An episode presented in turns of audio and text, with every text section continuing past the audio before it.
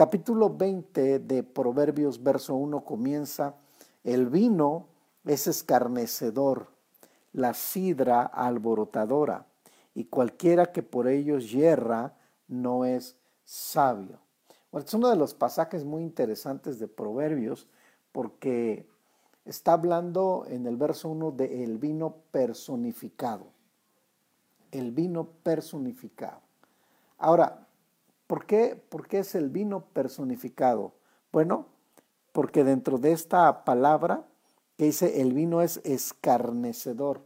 Y esa palabra tenemos que mirarla en sus eh, sinónimos, en su eh, directamente en su interpretación esta palabra escarnecedor. Quiere decir entonces que el vino descontrola a una persona, por eso es el vino personificado. Cuando alguien toma demasiadas copas de vino, lo primero que va a suceder es que se descontrola. ¿sí? Se descontrola la persona. Y llega un momento que dices, hasta, la, hasta lo desconozco o la desconozco. O otros, como decimos en el puerto, se pusieron bien alegres. Así le llamamos a alguien cuando toma más de tres, cuatro eh, copas de vino. Pero también la palabra escarnecedor, el vino es escarnecedor, ah, también tiene que ver con que, con que es violenta. La palabra el vino es violento. Cuando alguien bebe demasiadas copas, lo más seguro es que va a caer en violencia. Y a veces escuchas ciertas personas en su familia, si no me gusta ir a algún convivio con mi esposo, o porque cuando empieza a tomar muchas copas, es una persona que se descontrola y es violenta. Entonces tiene que ver con descontrolarse, con ser violento, pero también tiene que ver con vociferante, ¿sí? Y eso tiene que ver con todo lo que la persona cuando ya está bajo el dominio de muchas copas empieza, dicen por ahí, a hacer lengua suelta, hablar y hablar y hablar. Entonces aquí tenemos en una figura el vino personificado. Entonces, esta es la manera en que tú puedes ver el vino personificado en una persona. Pero ese el vino es escarnecedor, la sidra alborotadora también. Ahora, Qué interesante es ver la nota siguiente de este verso, porque los gobernantes, en este versículo, de alguna manera alguien comenta y dice, eh, sobre todo eh, un comentario de MacArthur, él dice, los gobernantes no deberían beber. ¿Cuál es la razón o por qué? Para que su juicio no se entorpeciera, ni su conducta fuera menos que ejemplar. Así que era una base muy importante para que todo gobernante guardara su postura y hacer buen juicio y fuera una persona ejemplar. Que nada de eso encontramos hoy en día, todo lo contrario. Todo lo contrario en muchos de los que gobiernan eh, vemos todo lo contrario a este pasaje. Entonces, tiene que ver con, con este, esta parte de que el vino es personificado por todo lo que acabo de mencionar. Ahora, aparte de que altera tu personalidad, dice el versículo, terminemos de leerlo, el vino es escarnecedor, la sidra alborotadora y cualquiera que por ellos hierra no es sabio. Subraya esa palabra, no es sabio, no es sabio. En, en, en la escritura también nos habla eh, acerca, acerca de esto. En Proverbios 31, note, aunque vamos a, estudiarlo después, pero como comentario, Proverbios 31 y me parece a ver si tengo bien la, cita por aquí. Mm. Versículo ajá, 31, versículo 4 y 5. Fíjate, como referencia dice, Proverbios 31, versos 4 y 5. No es de los reyes, o lemuel, no es de los reyes beber vino, ni de los príncipes la sidra, no sea que bebiendo olviden la ley y perviertan el derecho de todos los afligidos. Es por ello entonces que los gobernantes no debían beber para que su juicio no fuera entorpecido, para que su, su juicio no fuera algo que se saliera de la justicia y un comportamiento ejemplar tenían que ser los reyes de esa época también. Así que qué importante es que tú y yo podamos entender este pasaje. Y al final nos dice, no es sabio. Me encanta esa palabra, yo la subrayé en verde, tengo unos plumones aquí especiales o marcadores más bien, no es sabio. Acostumbro a hacer un círculo dentro de la palabra que me llama la atención. No es sabio, ¿ok? Versículo 2. Como rugido de cachorro, de león, es el terror del rey. El que lo enfurece peca contra sí mismo. Ahora, esto tiene que verse de esta manera y preguntarte, ¿provocas a Dios con tus acciones? Porque muchas personas en nuestro comportamiento provocamos a Dios. Y esto tiene que ver, como alguien dice también, qué temibles son los reyes para quienes los provocan. Entonces, ¿cuánto más necio que provoca al rey? Así que esta, este versículo 2 está hablando de, de aquel que provoca a un rey con su necedad, con su conducta.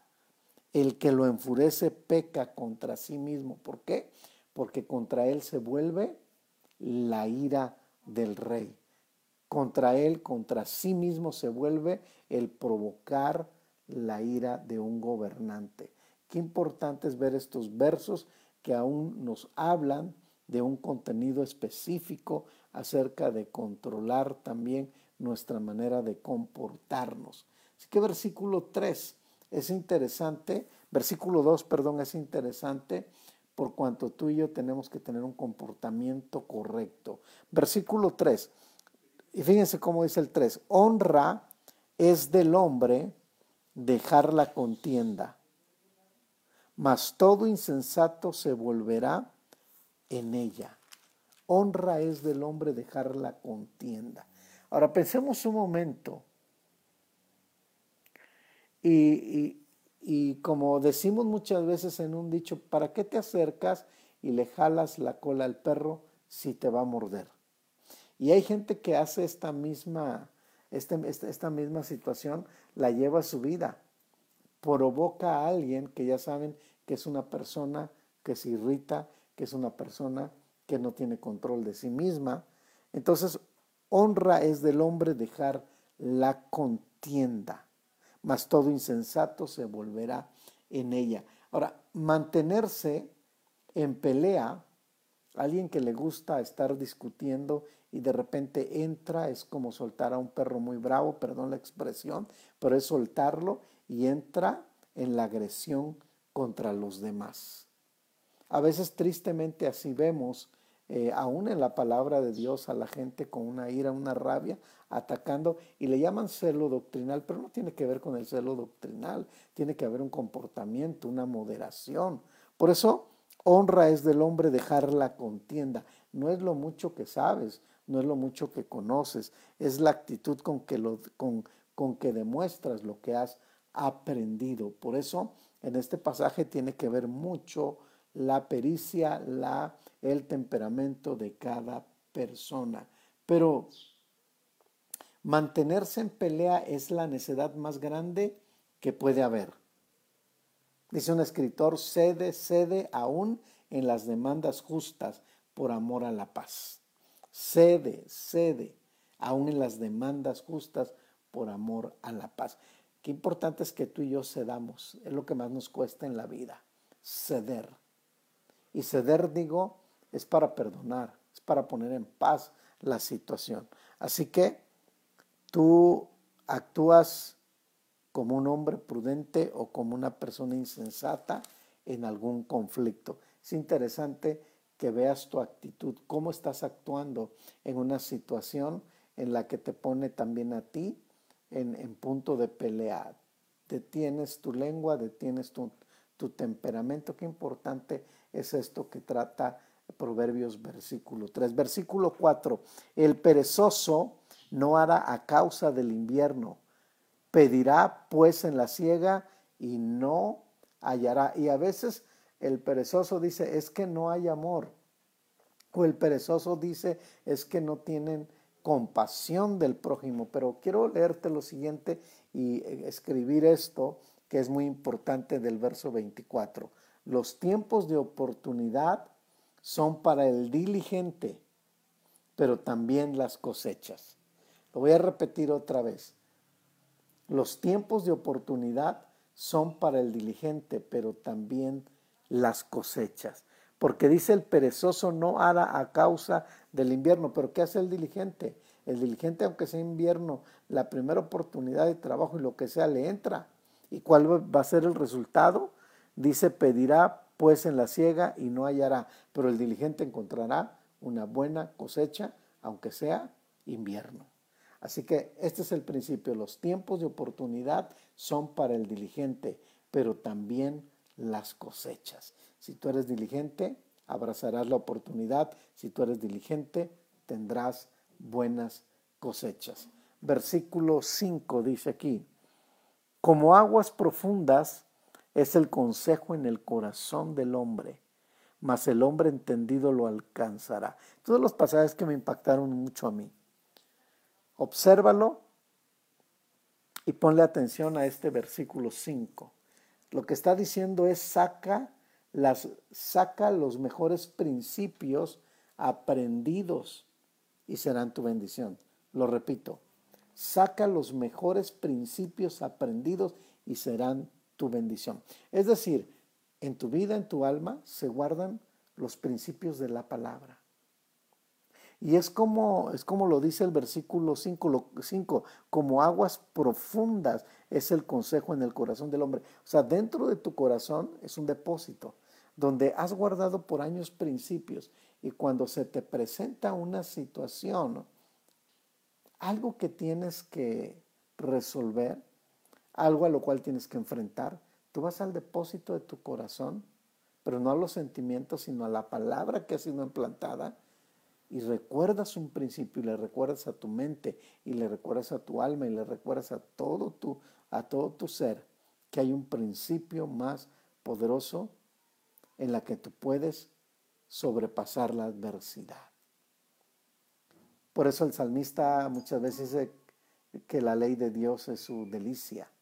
Qué importante es tener una gasolina reservada. Qué importante es tener los principios de Dios reservados ahí para que en el momento que los tengas que usar, vienen esos principios como aguas profundas, están ahí y vienen los consejos sabios. A mí me encanta leer la escritura y marcar y sé que en momentos cuando yo necesito ese pasaje, cuando yo necesito ese consejo, ahí está la palabra de Dios. Así que saca los mejores principios aprendidos y serán tu bendición.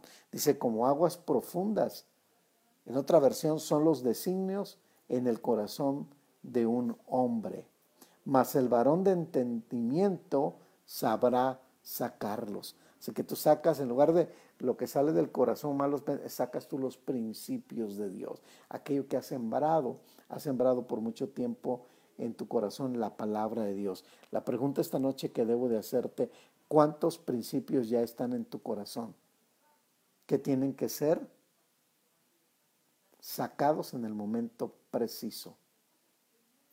Tú haces lo contrario, sacas el carácter, sacas el enojo, pero hay principios de Dios en tu vida. Saca esos principios en el momento más difícil. En lugar de decir, cambia mi carácter, no.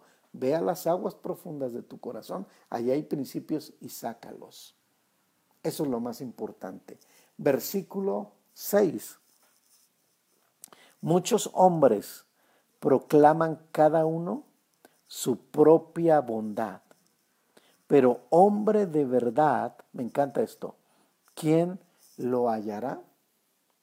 Es decir, nuestra propia percepción de sí mismos, ahora tengas que, tengas que apuntar todo esto, es muy interesante.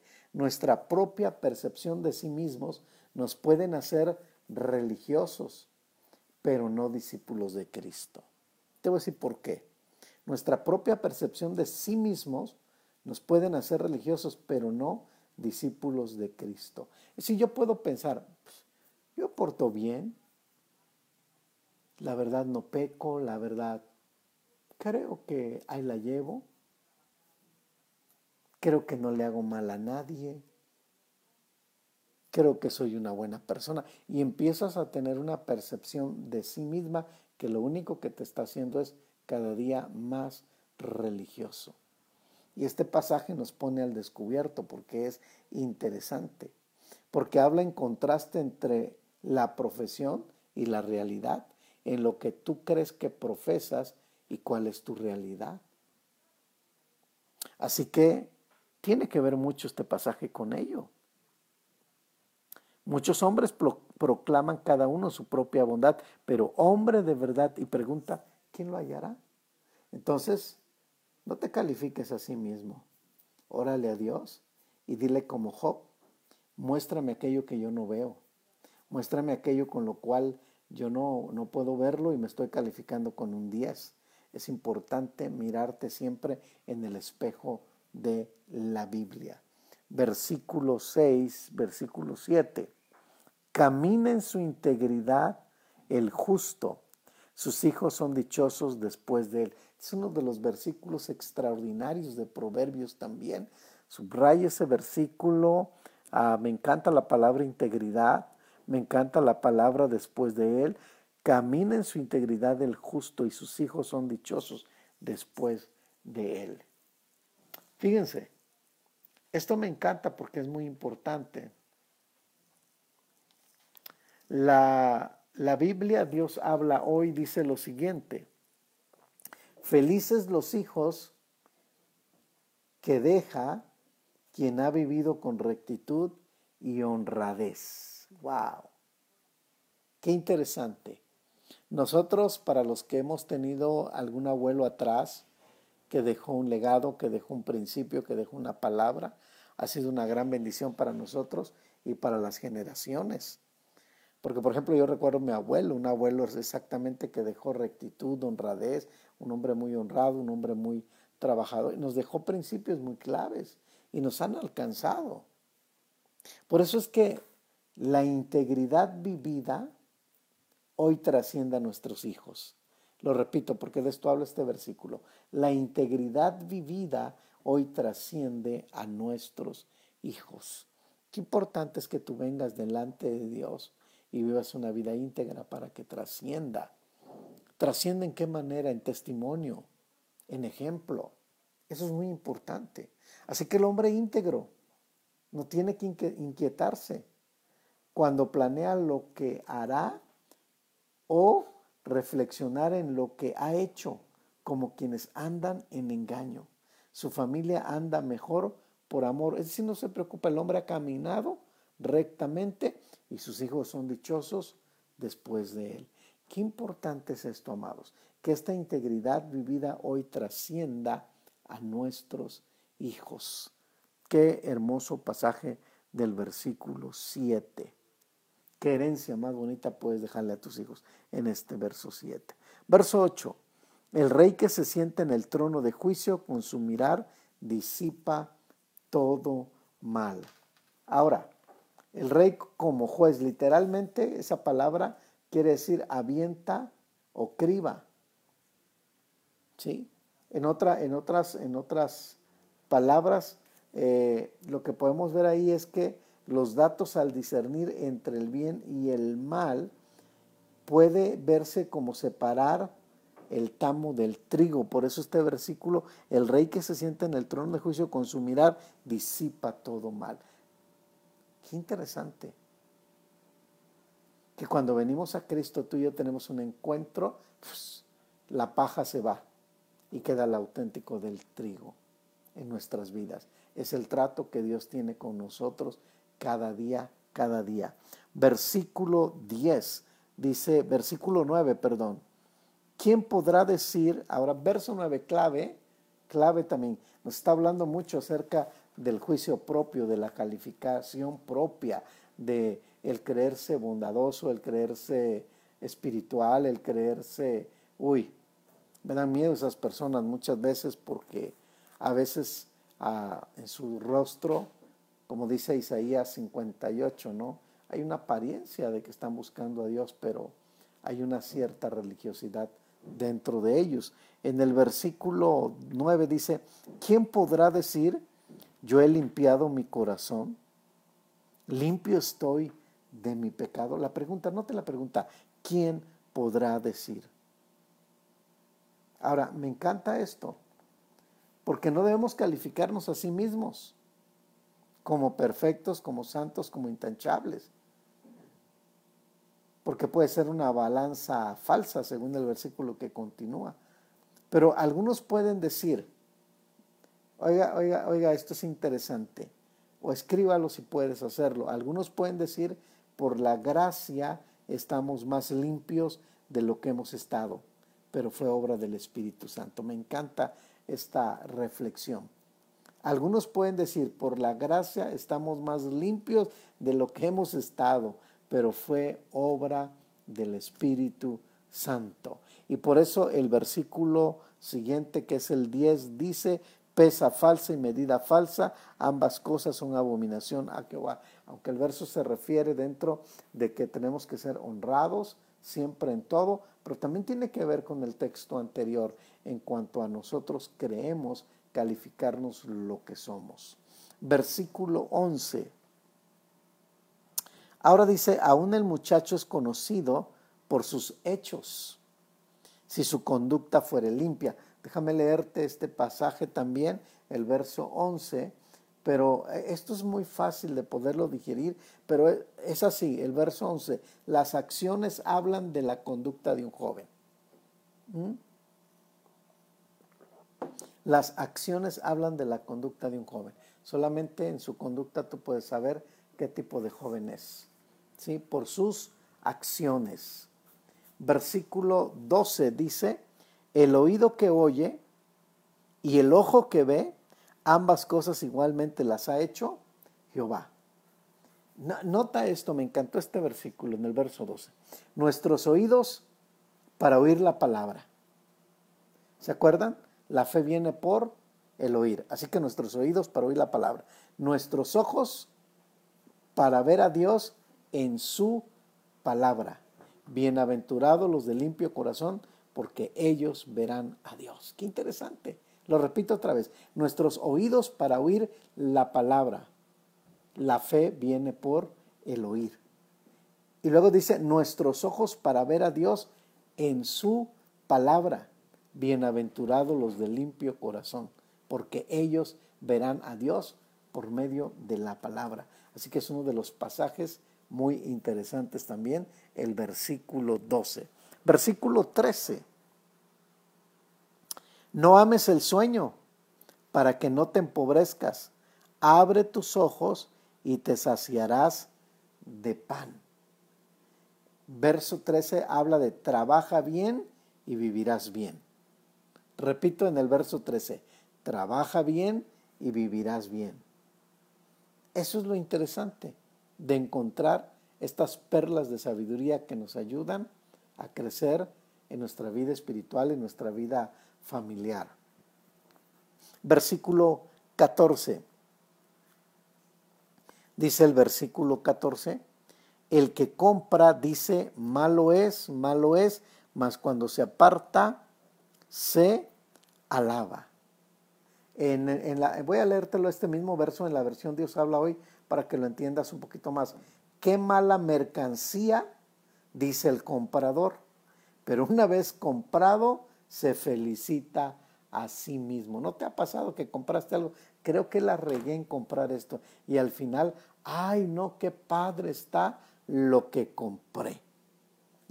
Bueno, vender o comprar en vender o en comprar está la honradez y el amor al prójimo. Siempre que vendas o que compres, debe ir al principio de la honradez y el amor al prójimo. Qué importante si tú tienes algún negocio en ser honrado, porque una persona honrada en su trabajo tendrá muchísimos clientes. Hoy en día a veces no se busca por lo que cobras, sino por lo honrado que eres en tu trabajo. Cumples en tal fecha, pones la pieza que quitaste nueva, exacta, no alteras nada. Todo eso tiene que ver, eh, sea ropa, sea cualquier tipo de negocio. Así que es importante mirar a la luz de, a la, luz de la palabra este pasaje, versículo 15. Hay oro y multitud de piedras preciosas, mas los labios prudentes, subraya este versículo, mas los labios prudentes son joyas preciosas. ¡Wow! ¡Qué pasaje tan extraordinario! Otra vez, hay oro y multitud de piedras preciosas, mas los labios, ese más los labios, subráyalo. ¿Qué labios prudentes son joyas? ¿Joyas qué? Preciosas.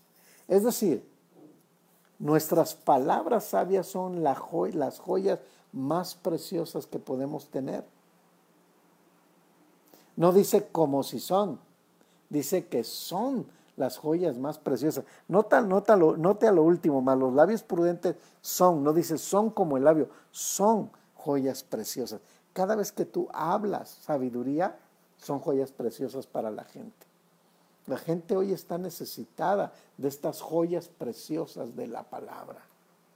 Hay sabiduría en tu boca, porque dijimos hace rato, en el fondo de tu manantial, en la profundidad de las aguas, están los principios. Y eso es lo que emana de, tu boca. Mas los labios prudentes son joyas preciosas. Qué bonito es que el que está junto a ti, tu esposo, tu esposa, tu hijo, te hable de una manera sabia, te hable de una manera prudente. Porque ahí está, los labios prudentes son joyas preciosas. Qué interesante pasar. A mí me encantó este versículo, la verdad tiene muchísimo que, tomarle de ahí.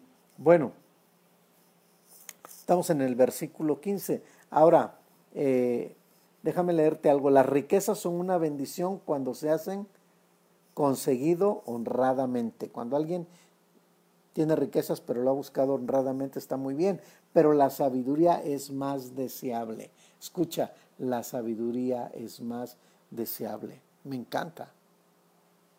Cuando te enamoras de la palabra, cuando te comes la palabra, cuando te profundizas en la palabra, es, es más que un tesoro. Es algo que te llena, te deleita y tienes cómo vivir cada día. Qué importante es poder ver la Biblia desde esa perspectiva. Versículo 16. Quítale su ropa al que salió por fiador del extraño y toma prenda del que sale fiador por los extraños. ¿Ok?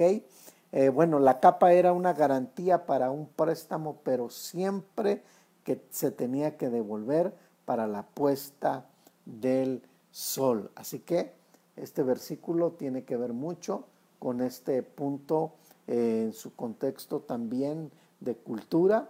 Entendemos esta, este versículo. Versículo 17 dice, sabroso es al hombre el pan de mentira Mire cómo comienza. Sabroso es al hombre el pan de mentira, pero después su boca será llena de cascajo. Interesante este versículo 17. Lo voy a leer en la versión Dios habla hoy. Al hombre le gusta alimentarse de mentiras, aunque a la larga le resulte como bocado de tierra. Aguas con las mentiras en nuestra boca, porque al final quedamos atrapados y nos saben como un bocado de tierra. Bueno, yo no he comido la tierra. y había niños en mi infancia que comían la tierra, luego no. Pero miren, la riqueza obtenida por fraude puede ser dulce, porque la mente carnal se deleita en el éxito de los malos planes. Hay gente que, ay, tuve riqueza, pero a base de qué? Pero será amarga al reflexionar. Todo lo que hagas bajo mentira, bajo situaciones que no son correctas, al final es una amarga reflexión. Versículo 18. Los pensamientos, me encanta, subraya, los pensamientos con el consejo se ordenan y con dirección sabia se hace la guerra. Ojo, yo al lado de mi Biblia escribo muchas cosas y esto es lo que me llamó también la atención. Nuestras decisiones hablan de nuestra sabiduría. Lo repito, versículo 18. Nuestras decisiones hablan de nuestra sabiduría. Híjole, ¿cómo tomé esta decisión? Bueno, ¿qué tan sabio eres? ¿Qué tanto lees los proverbios? Nuestras decisiones hablan de nuestra sabiduría. En la vida tenemos que tomar muchas decisiones. Hay decisiones para bien, hay decisiones para mal. Hay decisiones que te pueden cambiar la vida, hay decisiones que pueden arruinarte la vida. Entonces tenemos que ser muy sabios en las decisiones. Por eso nuestras decisiones hablan de nuestra sabiduría. Yo le doy gracias a Dios por las decisiones que nos ha permitido tener, por la sabiduría que ha puesto en la palabra y que hemos leído. Es interesante. Versículo 19. El que anda en chismes descubre el secreto. Ha oído a la persona, ay, vamos a tomar un cafecito. Y entonces sale el chisme y espiritualizan el chisme. Vamos a orar porque está pasando esto y vamos a hacer. Y mucha gente trata de espiritualizar el chisme de manera que se siente tan espiritual que la realidad es que no es espiritual, no es espiritual, sino es un chismoso, como dice aquí la palabra. El que anda en chisme descubre el secreto. No te entremetas pues con el suelto de lengua, aguas, ¿no? Aquellos, no, pues ahora imagínate, ya no necesitas ir al café, ya el WhatsApp, un grupo de amigos de chisme, ¿no? Qué interesante es ver cómo se mueve todo esto, pero al final no bendice a nadie. Yo diría en este versículo 19, al lado de tu Biblia, pon esto, ábrete de gente tóxica ábrete de gente tóxica, versículo 19. El que anda en chismes descubre el secreto, no te entremetas pues con el suelto de lengua. Ábrete de la gente tóxica. Versículo 20 dice, al que maldice a su padre o a su madre, se le apagará su lámpara en obscuridad tenebrosa. Bueno, esto tiene que ver con Éxodo 21, 17, acompáñame, ponlo como referencia, pero en Éxodo capítulo 21, 17 dice lo siguiente la palabra, ya que se soltó la lluvia, está bien rico, está lloviendo, no sé si en la zona donde estén aquí en Jalapa esté lloviendo, pero curioso por los que están conectados de otras ciudades, en Jalapa llueve por zonas, así que está lloviendo bien rico aquí fuerte, muy agradable para enseñar la palabra, me encanta. Lástima que a esta hora yo ya no puedo tomar café, pero sería interesante. Ah, dije Éxodo 21, 17. Lo voy a leer porque es interesante como una referencia a lo que está diciendo la Biblia 21, 17. Igualmente al que maldijere a su padre o a su madre, morirá. Así que cualquiera que lo hacía en el Antiguo Testamento, ¡pum! Es un versículo a considerar. Pero ¿qué está diciendo realmente esta palabra? Eh, que habla de la degradación moral. Cada vez, escucha, el verso 20 nos habla de una degradación moral. Cada vez los hijos van contra los padres, cada vez los, los, hijos golpean a los padres, cada vez los hijos le faltan el respeto a los padres. Tú te acuerdas en nuestra época, cuidado con alzarle la voz a tu padre o a tu madre, cuidado con tener una actitud, a veces ni siquiera hablar solamente con hacer un gesto, pras entonces, parece que la degradación moral, o más bien no parece, estamos en una degradación moral de los hijos contra los padres. Tenemos que tener mucho cuidado en ello. Verso 21 dice aquí la palabra también. Los bienes, interesante, subraya este versículo, los bienes que se adquieren deprisa al principio no serán perdón, los bienes que se adquieren deprisa al principio, luego dice, no serán al final bendecidos. Tienes que tener dominio propio para comprar. No te aloques en comprar si sabes que no te da tu presupuesto, aunque veas bonito esto, aquello y el otro, siempre tienes que tener moderación, pericia para comprar. Ponle a un lado ese versículo, dominio propio para comprar. No demonio impulsivo de compra, no, no, no. Dominio propio para comprar, ¿ok? Así que tenemos que ser moderados. No, mi amor, ya llegué con esto, mira, salen tanto y pum, se vuelve un problema. Así que aguas. Verso 22 dice, no digas, yo me vengaré. Ay, hay gente que le encanta esto.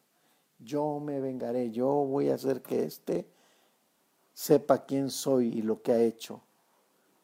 Entonces este versículo dice, no digas yo me vengaré, espera Jehová, subraya, espera Jehová y Él te salvará. Ante todo el resentimiento que tengas, échalo sobre Jesús.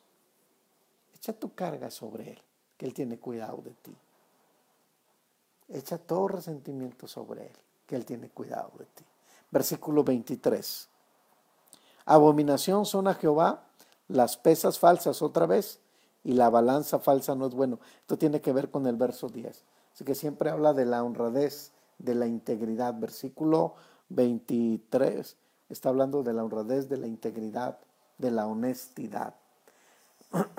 Qué importante es que nosotros practiquemos esto en todo negocio y en todo lo que hacemos y vamos aprendiendo día a día.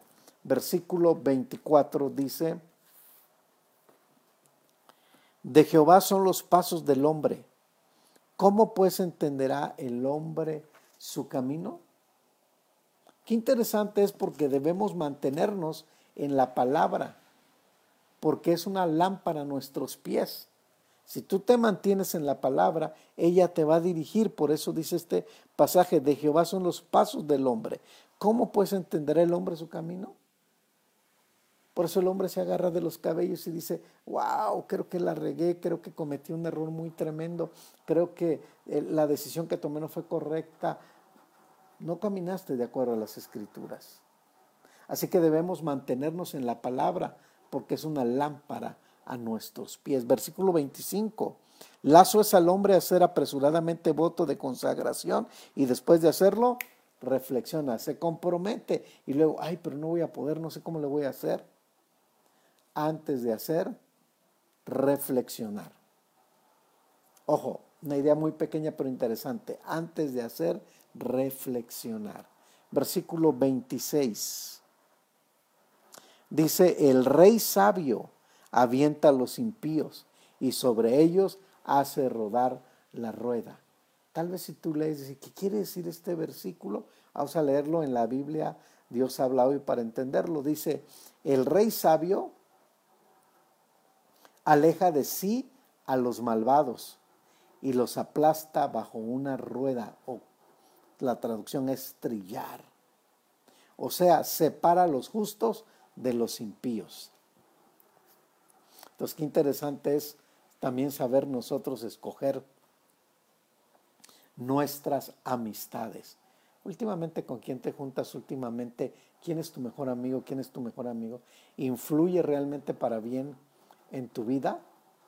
Tengo muchas ganas de enseñar acerca de ser, de, ser influyentes o ser o influir. Porque a veces nos rodeamos de gente que no tenemos que aprenderle absolutamente nada. A veces estamos saliendo con gente que no tiene nada que enseñarnos o aportar, al menos que tú le estés discipulando.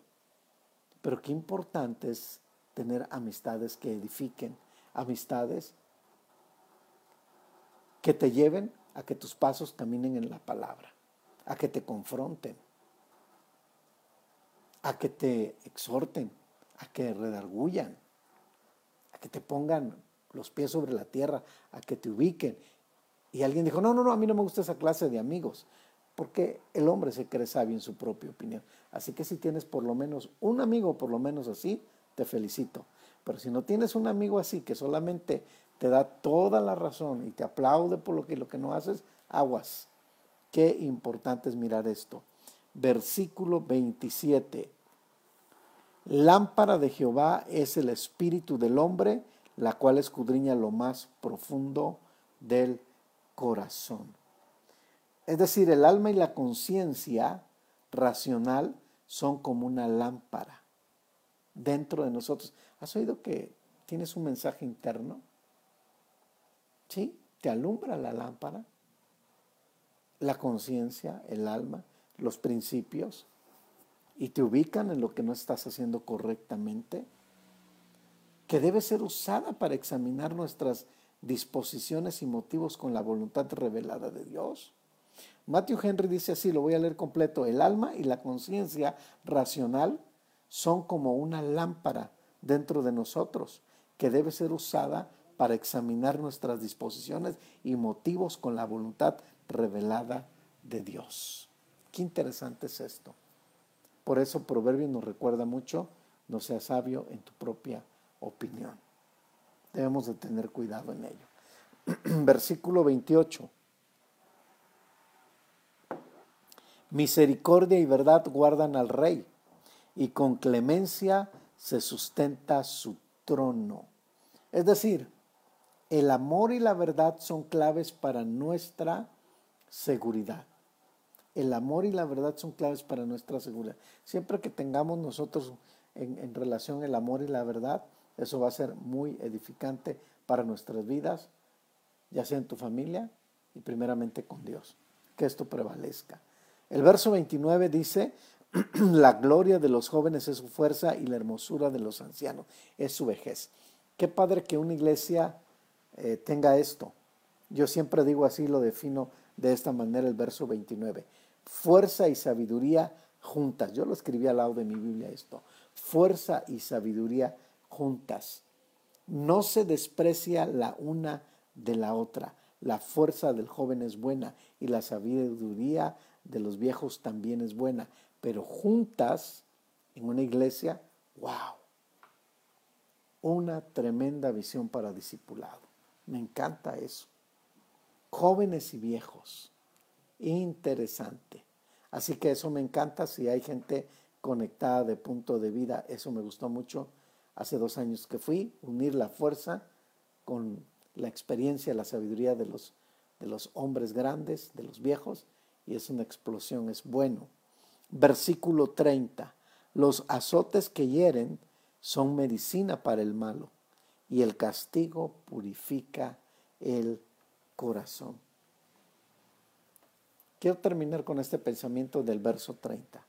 Todos los procesos tienden a purificarnos. Ponlo a un lado de tu Biblia. Todos los procesos tienden a purificarnos. ¿Cuál es el proceso en el que estás viviendo hoy? ¿Cuál es tu etapa? No rechaces el proceso. No renuncies al proceso. No pelees contra el proceso. No dejes de buscar a Dios porque estás en ese proceso. No te desanimes en ese proceso.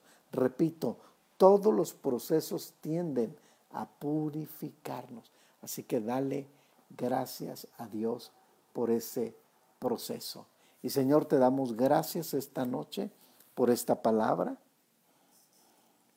Wow, 30 versículos con mucha sabiduría, con mucha, lo mejor de la sabiduría. Gracias, Señor, porque cada una de tus palabras tú nos hablas y tú nos bendices. Gracias, Señor. Gracias por hablarnos en cada uno de estos principios tan tan hermosos. Si hay personas que están en procesos en este momento, cual sea su proceso, que puedan entender que cada proceso tiende a purificarnos. Sacar la escoria, sacar lo que no, no debe estar, sacar lo que no sirve en nuestras vidas. Gracias por el proceso. Estás trayendo purificación a la vida de la persona, de la familia. Muchas gracias. Amén y amén.